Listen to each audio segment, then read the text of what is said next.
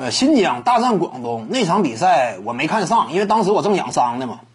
那场比赛没看上，可以说是一个巨大的遗憾，因为在 CBA 联赛当中，各位也都清楚，你说哪两支球队新赛季，呃，最有希望争夺冠军？那毫无疑问呢，一个是广东，再有一个就是新疆。为什么这两支球队是争冠的最大热门？那广东队，那赖以支撑的是谁？是易建联。而新疆队呢？他们凭什么一跃成为，甚至某种程度上来讲，盖过了广东，成为当下的西北争冠第一种子？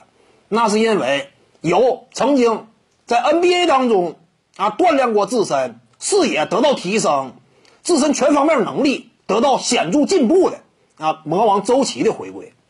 周琦回归之后，给新疆队注入了无比啊这样一种坚实的信心，让他们对于争冠这件事儿，那可以说呢。嗯，就是咬定了这口气，就是一定要做到。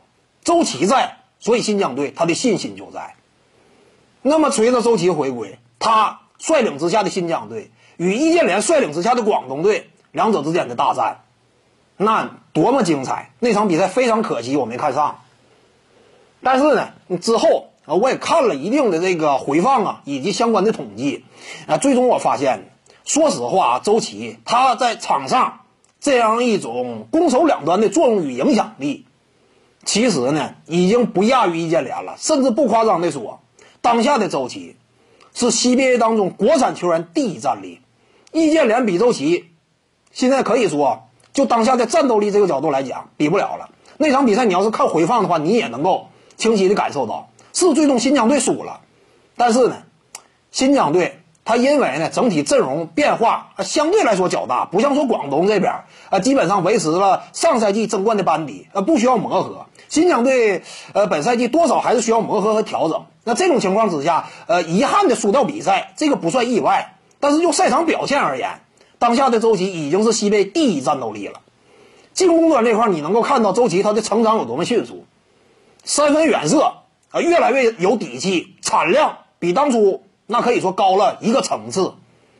另外呢，进攻端这块他各种背身的一些小的技巧啊，随着自己身体力量的提升，也开始能够以更多的方式和形式去展现。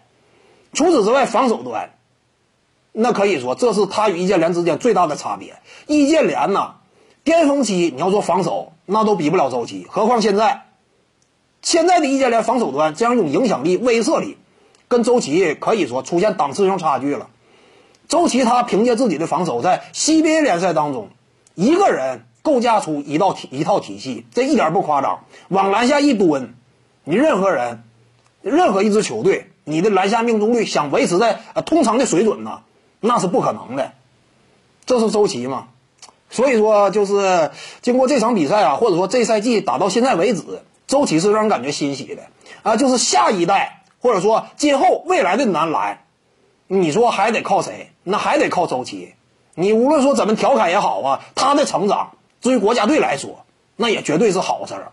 那这点来说是让人感觉呃很欣喜的。周琦确实有提高与进步。